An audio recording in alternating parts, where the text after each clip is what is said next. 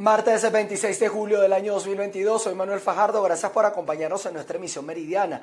Comenzamos en el estado Trujillo, donde el diputado del Consejo Legislativo Emilio Fajardo solicitó un debate ante las acciones tomadas por el gobernador del estado al presuntamente expropiar terrenos privados. Saludos, hacemos este contacto desde el estado Trujillo. El gobernador de la región, Gerardo Márquez, realizó un anuncio a través de su programa de radio y ha efectuado acciones ante lo que sería la toma de terrenos que se encuentren en estado de abandono. Ante esto, el diputado del Consejo Legislativo, Emilio Fajardo, fija posición ante lo que califica como expropiaciones indebidas a la propiedad privada manifestar y amenazar con expropiar, por ejemplo, dos estaciones de gasolina, una en Valera, otra aquí en Trujillo, amenazó con expropiarlas, quitárselas a sus dueños. Y si esto va a ser una escalada, es porque va a ser una política del gobierno regional que va en contra de los intereses de los trujillanos, de la recuperación económica, que es mi gran preocupación.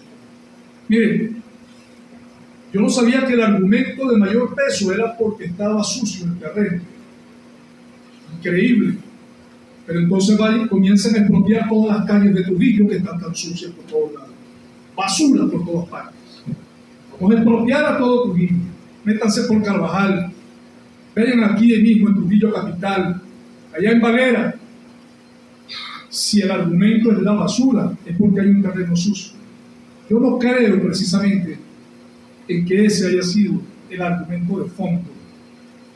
El tema está en que viene un ataque innecesario a la propiedad privada o al empresariado, al cual hoy tanto lobby le hace Nicolás Maduro, y creo que la política de Márquez es contraria precisamente a la del gobierno nacional. Si no es así, compañeros, los hechos nos están dando entender que va a ser de esa manera. Pero algo más delicado. Yo le pido al presidente que, así como usted lo dijo, presidente, que eso es materia legislativa, traigamos esto como punto de orden a debatir este tema en el marco legislativo que nos corresponde. Porque cuando el gobernador Márquez, capitán Márquez, lo emplaza o lo señala de que usted lo está acompañando, es queriendo darle legalidad a algo que hasta ahora es absolutamente ilegal, creo que el primer paso era advertir el legislador Fajardo solicita ante el Consejo Legislativo se discuta lo que son estas acciones emprendidas por el gobierno regional, hasta qué punto serían legales o qué otras acciones van a seguir ejerciendo. Es la información que tenemos desde el Estado Trujillo, les reportó Mayra Linares. Egresados de la Universidad Centro Occidental Lisandro Alvarado en el Estado Lara están financiando proyectos para la rehabilitación de los decanatos en esa casa de estudios superiores que no cuenta con recursos para su mantenimiento. Muy buenas tardes. Hoy se conmemoran 48 años de la primera promoción de egresados de Contaduría Pública del Decanato de Ciencias Económicas de la UCLA. A propósito de esta importante fecha, ellos ahora conforman la Asociación de Amigos de la UCLA, los cuales se han encargado de mejorar las áreas de este decanato que no cuenta con ningún tipo de ayuda gubernamental. El decanato en sí asumió este proyecto el 13 de mayo de este año ya a menos de tres meses podemos decir que tenemos cubierto el 70% de las instalaciones completamente restablecidas, en la esperanza de que el sector empresarial, el sector público, algunos organismos que han levantado la mano continúen con ese propósito que nos permite hoy hacer realidad un sueño que va a enaltecer a nuestra alma mater en sus 60 años que ya próximamente está por cumplirlo. Hay un grupo de egresados que va a trabajar, está trabajando ya en un proyecto, un proyecto de sustentabilidad con el propósito de que estas instalaciones sean resguardadas. También hemos conversado con los estudiantes activos para crear brigadas de conservación, de manera tal que vuelvan, en ningún momento el decanato vuelva a cerrar sus puertas. Los amigos de la UCLA es una fundación en donde los egresados de esta casa de estudios se están encargando de realizar las mejoras que el Ejecutivo regional y nacional no están realizando por falta de presupuesto. Tienen un proyecto bastante ambicioso que contempla la reparación y mejora de varios decanatos de esta casa de estudios superiores, que ha permitido el desarrollo profesional de muchas personas, no solamente de la ciudad de Barquisimeto, sino también fuera de ella. Desde el Estado Lara reportó para ustedes Andreina Ramos. En Falcón, este martes, en la ciudad de Mariana Santa Ana de Coro, celebra 495 años de su fundación. Las autoridades locales participaron en una Eucaristía, todo esto para iniciar los actos enmarcados en este aniversario. Buenas tardes, gracias por el contacto. Hoy la ciudad Mariana Santa Ana de Coro celebra 495 años y en el marco de las actividades para conmemorar este día, el alcalde del municipio Miranda destacó que a partir de hoy se inicia un nuevo ciclo de cara a los 500 años. Julio para toda la colectividad es el centro histórico de la ciudad de Coro. Queda en este 495 años de la ciudad abrir un nuevo ciclo, el ciclo de los 500 años de nuestra ciudad de Coro, en donde nos vamos a preparar con toda la fuerza, con toda bueno, nuestra calidad desde el punto de vista profesional, humano y técnico para garantizar elementos fundamentales que estaremos hoy en la noche mostrando al pueblo del municipio de Miranda. Tenemos un plan para ir eh, desarrollando la ciudad de cara a esta importante fecha que se conmemorará en cinco años y que nosotros debemos ir preparando el escenario para ello. Hoy un aniversario de la ciudad cargado de mucho optimismo de parte de toda la sociedad, de seguir avanzando, de seguir mejorando y como lo dijo el monseñor Mariano Parra en su intervención final, creo que hoy más que nunca tenemos que seguir trabajando con mucho corazón para convertir a Coro en la mejor ciudad de Venezuela. Es parte de la información que tenemos a esta hora desde la ciudad de Coro, capital del estado Falcón. Continuamos con más de noticias BPI TV. Transportistas en San Juan de los Morros, en el estado Guárico, realizaron un ajuste en el precio del pasaje urbano, el cual no está autorizado por las autoridades locales.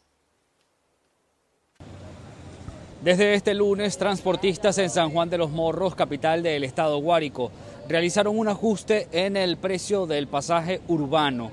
De un bolívar pasó a 1.5 bolívares. Estos aseguran que se debe a que el alto costo para mantener las unidades de transportes es muy elevado. Para lo que estamos cobrando, como en otros municipios, en otros estados, ya el pasaje está en 3, 4 bolívares. Aquí todavía no es que abastecemos la necesidad de nosotros a unos 50, pero por lo menos no le damos tan duro al pueblo. Claro, la comida, igual que, todos, igual que todas las personas, la comida, la salud, la medicina, todo, y aparte de eso, para poder mantener una unidad, eso vale, eso vale plata. ¿entiendes? nosotros tenemos un trabajo que genera gasto. ¿entiendes? Nosotros, el trabajo del transportista genera gasto, no genera dinero nada más. Porque el dinero que nosotros eh, agarramos es para mantener nuestra familia, la unidad y, prestar un servicio al pueblo. Para algunos usuarios este incremento representa un monto bastante mínimo, sin embargo para otros puede golpear su bolsillo. Para aquellas personas que se pueden movilizar hasta cuatro veces al día haciendo uso del transporte público, mensualmente puede ser un gasto de hasta 30 dólares. Yo no estoy de acuerdo con el ajuste del aumento del pasaje, porque si no hay aumento del salario, ¿cómo van a aumentar el pasaje? ¿Cómo nos vamos a desplazar a nuestros trabajos cuando el salario mínimo no, nos alcanza ni siquiera para cubrir la cesta básica? En su caso, ¿cuántas veces traslada al día? Hasta tres, cuatro, cinco veces al día. Al mes viene siendo ya una cantidad, ya, ya ustedes saben, pues, multiplique eso por unos 50 al mes da, bueno, no recuerdo mucho la cantidad, pero no, el salario mínimo no nos alcanza ni siquiera para cubrir la cesta básica, menos para el, pasaje. Si lo vemos, un, unos 1.500 ahorita no es mucho, pero para aquellos que viajan todos los días, que trabajan, se hace un poco fuerte por el efectivo y, y la cosa no está fácil. La alcaldesa de esta jurisdicción, Zulme de Guerratana, informó a través de su programa Hablando Franco que el incremento del pasaje no está autorizado y exhortó a la población a seguir cancelando un bolívar. En Guárico, Venezuela, Jorge González. Habitantes del sector El Bebedero de Rocío, ubicado en el municipio de Naguanagua, esto en el estado Carabobo, aseguran que no cuenta con el suministro de agua, imagínense ustedes, desde hace ocho años. Gracias ah, por el contacto. Las fallas en el suministro de agua por las tuberías es de vieja data. Ante la escasez del suministro, los ciudadanos invierten altas sumas de dinero en camiones cisternas. Siete años que el servicio no nos viene por tubería. Los cisternas te cobran de 30 35 dólares para descargar un cisterna. Ya no te quieren llenar pipas, o sea, los pipotes no quieren, sino directamente el servicio completo. Se nos hace difícil ese servicio a veces son cada ocho días, cada 15 días. Sabemos que el agua es vital, el agua es para todo. Estoy haciendo hincapié por el agua. Necesitamos urgentemente el agua. Y eh, lo del asfalto, porque aquí tenemos muchos niños, tenemos una guardería y entonces la brisa, aquel polvero eso, aquí en la cuadra estamos mayormente todos enfermos por ese polvillo que estamos respirando, las casas se nos llenan de polvo me veo obligada a cargar, a cargar agua y a comprarla. Y agarrar en la lluvia porque es lo único que, nos, que Dios nos ayuda. También este el problema del gas. El problema del gas nos viene el gas cada cuatro meses, cada cinco meses. O sea, dos veces al año. Entonces no es posible. Entonces, y la comida ya tenemos cuatro meses también que no nos llega a la bolsa. Entonces yo le agradezco que por favor nos ayude en este problema. También los apagones de la luz, que se han dañado muchos artefactos. Un señor se le arregló la nevera, el televisor, todos los aparatos se les dañó a raíz de la, de la corte de luz. La escasez de agua por las tuberías no es la única dificultad a la que se enfrentan en esta comunidad. También cortes eléctricos no programados que ponen en riesgo sus electrodomésticos y trabajos inconclusos por parte de Hidrocentro. Desde el estado Carabobo, región central de Venezuela, reportó para ustedes Ruth La Verde. En el estado Nueva Esparta, la situación eléctrica representa un caos para los habitantes y comerciantes de la zona de Por la Mar, donde denuncian que la estatal Corpo Elec perdió toda capacidad de respuesta. Gracias por el contacto que nos permiten hacer desde la isla de Margarita. En este momento nos encontramos en la calle Igualdad, en la ciudad de Por la Mar. Acá, más de 30 comerciantes se informan ser afectados por una situación que desde hace más de un mes presentan con el servicio de electricidad. Escuchemos los planteamientos de este sector. Hace como un mes teníamos un problema con un transformador que se explotó. Se quema el transformador viene Corpolec a reconectarnos con dos transformadores que quedaron ahí. Los sobrecargan y después todos los santos días era una explosión. Para reconectarnos teníamos que pagar una cantidad de entre 25 y 30 dólares. ¿Ok?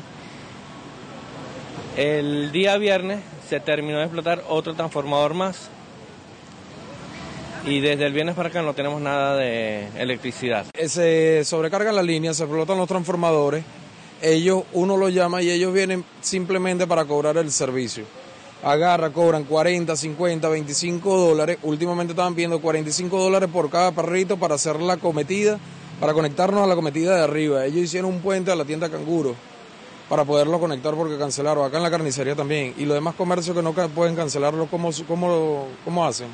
O sea, sufrimos el, problema de la luz. Vienen en carros particulares, yo tengo acá la foto con la placa y todo, un foro, eh, Fiesta Power negro, con la escalera arriba pidiendo los 45 dólares por cada perrito para poder conectarnos la luz a la cometida que ellos hicieron. ¿Son trabajadores de Corpole? Son trabajadores de Corpole, vienen de civil. Esto está afectando tanto la parte de las ventas como la, la parte para nosotros los comerciantes. Si no vendemos no vamos a poder cancelar nuestros en nuestras deudas. Entonces le queremos que por favor nos tome en consideración. Esta es una de las calles más comerciales que tiene eh, el municipio de Mariño. Además del pago ilegal que califican los eh, comerciantes que deben hacer a quienes buscan reparar la situación de la electricidad, advierten que tienen una pérdida de por lo menos el 60% de sus ventas, aun cuando muchos han podido tener algunas plantas eléctricas para poder trabajar. Desde la isla de Margarita, Ana Carolina Arias. En el sur de Venezuela son pocos los espacios que quedan para el disfrute. El abandono de los parques y monumentos en el estado Bolívar es una realidad con la que conviven sus habitantes. En el siguiente reporte vamos a ver testimonios de ciudadanos que denuncian la caótica situación en la que se encuentra el Parque La Fundación. Buenas tardes, gracias por este contacto. Se trata de un parque que otrora fue ícono de Ciudad Guayana, pero que actualmente se encuentra en completo abandono por parte del gobierno. En el lugar están representadas las empresas básicas a través de monumentos que, por cierto, han sido desvalijados. Miembros de las comunidades cercanas, junto con concejales e integrantes del Partido Acción Democrática, expusieron la crítica situación del parque descuido en cuanto al mantenimiento de las instalaciones. O sea, yo recuerdo de cuando pequeña, esto era un parque realmente que hacíamos vida, aquí este, teníamos eh, una serie de distracciones que realmente era lo hermoso. Esto es un ícono de aquí de San Félix, este parque. Y por eso le hacemos un llamado a la alcaldía, a la gobernación. Vamos a recuperar nuestros parques, vamos a darle calidad de vida a nuestros niños para que puedan disfrutar de los parques. No hay un disfrute de los parques en esta ciudad porque todos los parques fueron abandonados abandonado, destruido. Ah, no hay seguridad en los parques. Todas las empresas de Guayana están acá representadas. Eso era el parque. Los años que han pasado desde su inauguración, desde la fundación de la ciudad, hasta hoy, vemos que aquí ya no tienen cerca todas las representaciones de empresas, se las llevaron. Esto, eh, la gente de la chatarra se llevó todos los símbolos de la ciudad y en definitiva, ¿qué ha hecho el alcalde y el gobernador por eso? Han permanecido en silencio. Bien, los denunciantes dijeron también que en horas de la noche el parque se convierte en una guarida de delincuentes y representa un peligro para las comunidades cercanas. Por eso no solamente piden el mantenimiento y la restauración de los espacios, sino también que se les brinde seguridad. Es la información que tenemos a esta hora desde el estado Bolívar. Sigan ustedes con más. En el estado portuguesa, tras el motín que tuvo lugar en la Comandancia General de la Policía Estatal, 23 privados de libertad fueron trasladados desde Guanare a otros tres centros penitenciarios en el país para conocer los detalles. Vamos a escuchar el reporte de nuestro compañero Manuel Alvarado. Así es, gracias por el contacto. es que finalmente, tras una semana de haberse registrado estos hechos de violencia en la Comandancia General de Policía del Estado portuguesa, fue dado a conocer el parte oficial de los 23 privados de libertad que fueron trasladados desde Guanare hacia otras regiones del país. Concretamente, 10 de ellos resultaron trasladados hacia el centro penitenciario de la ciudad de Coro, en el estado Falcón, mientras que otros dos privados de libertad fueron llevados hasta el centro penitenciario Fénix en Barquisimeto, estado Lara, y 11 más de estos internos fueron llevados hasta el centro penitenciario Fénix de Tocuyito, Estado Carabobo. Es de resaltar que durante este motín registrado acá en la entidad llanera, dos funcionarios policiales resultaron heridos, uno de ellos por arma de fuego. Es parte de la información de interés que podemos aportarles desde nuestra región llanera y por lo pronto los invitamos a continuar con más de la presente ronda informativa. Les cuento que acá en Colombia el uribismo o la oposición advierte sobre un acuerdo entre los congresistas y el nuevo gobierno a cambio de beneficios. Además de esas alianzas, algunos nombramientos que dejan dudas sobre las garantías para los sectores políticos y productivos en el país. La senadora Paloma Valencia denunció que varios congresistas por acuerdos políticos decidieron firmar un documento donde se comprometen a aprobar, entre otras iniciativas, la reforma tributaria. Advirtió que esto significaría un cheque en blanco al nuevo gobierno en vista de que aún no se conocen las propuestas definitivas de reforma. Y me parece muy grave para la estabilidad del país el acaparamiento que hemos visto, no solamente de presidencia de Senado y Cámara, sino de las presidencias de todas las comisiones. Creo que eso eh, preocupa, sobre todo porque hoy cuando vemos un Congreso que se vendió, unos políticos parasitarios que lo único que les interesa es participar del poder para obtener contratos y clientelismo, que ya firmaron, porque ayer tuve acceso a ese documento, imagínense, firmaron un documento donde se comprometen a votar la reforma tributaria, la reforma a la salud, la reforma pensional, sin que exista hoy eh, eh, textos. Valencia se ratificó en que los nombramientos y proyectos que consideren contrarios a los intereses colectivos no los acompañarán y particularmente se refirió a la designación del nuevo director de la Unidad de Restitución de Tierras. Me parece muy bueno que nombren población indígena en diferentes cargos. Creo que eso es muy importante porque eh, la población indígena tiene que sentirse respetada, representada, tiene que sentir que tiene vocería Pero sobre el señor Giovanni Yule sí tengo mucha preocupación porque es una persona que ha pertenecido al resguardo Huellas, que ha sido uno de los organizadores más grandes y feroces de la invasión violenta en el departamento del Cauca, incluso la retención o secuestro, si usted lo quiere llamar así, de, de miembros de la fuerza pública. Entonces uno no entiende si es que están diciendo que ahora lo ilegal no es ilegal o si es que pretenden regularizar la acción violenta contra la propiedad privada. La senadora Valencia insistió en que harán una oposición respetuosa y muy distinta a la que se le hizo al presidente Iván Duque. En Bogotá, Miguel Cardosa, BPI TV. Nos vamos a Chile porque el presidente de ese país, Gabriel Boric, dijo que la propuesta de nueva constitución que se va a someter a plebiscito el próximo mes de septiembre no es perfecta, pero que hay acuerdos en la coalición oficialista para mejorar el texto una vez sea aprobada. Los chilenos están eh, llamados a las urnas el próximo 4 de septiembre para decidir si desean aprobar la nueva constitución o mantener la actual heredada de la dictadura de Augusto Pinochet y reformada parcialmente en democracia Ahora nos vamos a Bélgica, donde la vicepresidenta tercera del gobierno español, Teresa Rivera, aseguró que su país va a reducir el consumo de gas. Sin embargo, no será un recorte del 15% como lo pidió la Comisión Europea. Sí pienso que el, ahorro en el ámbito doméstico no solamente forma parte de, del capítulo 1 de cualquier manual de transformación eh, del sistema energético y de eficiencia económica, sino que en este momento es particularmente importante. Así que sí cuento con que tendremos un objetivo de, reducción, no del 15, sino significativamente por debajo, porque eh, si se trata de un paquete de solidaridad, lo que tenemos es que combinar las distintas medidas de solidaridad que no se resumen solamente en ahorro neto, sino en cómo se consigue que quien lo necesita pueda tener acceso a energía, que es el objetivo de todo esto, que quien lo necesita pueda tener acceso a energía.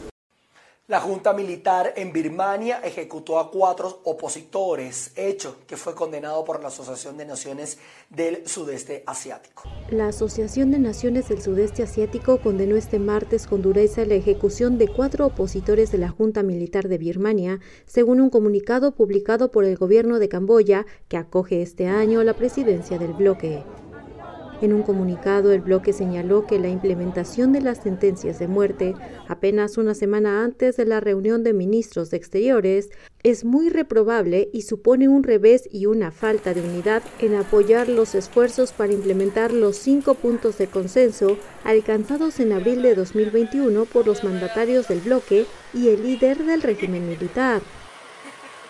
La Junta Militar birmana, que se impuso en el poder tras el golpe de Estado de febrero de 2021, anunció este lunes la ejecución de cuatro activistas pro democracia acusados de actos terroristas, los primeros en ser llevados al patíbulo en décadas en el país asiático. Entre los ejecutados se encuentran el antiguo parlamentario de la Liga Nacional para la Democracia, Phyo Seyataun, y el activista Kojimi, condenados en enero por cargos de terrorismo a raíz de sus actividades contra la Junta. La semana que viene coincidirán en Phnom los jefes de la diplomacia de los países del ASEAN, a excepción de Birmania, socia del bloque, cuyo representante del régimen militar no ha sido invitado para conversar sobre la situación del caos en el país, entre otros temas. Con esta información llegamos al final de nuestra actualización informativa a través de nuestra emisión meridiana. Quédense con nosotros porque vamos a estar desarrollando informaciones para ustedes a través de nuestras distintas plataformas y redes sociales. Nos vamos a ver a las 6 de la tarde nuevamente ustedes y nosotros.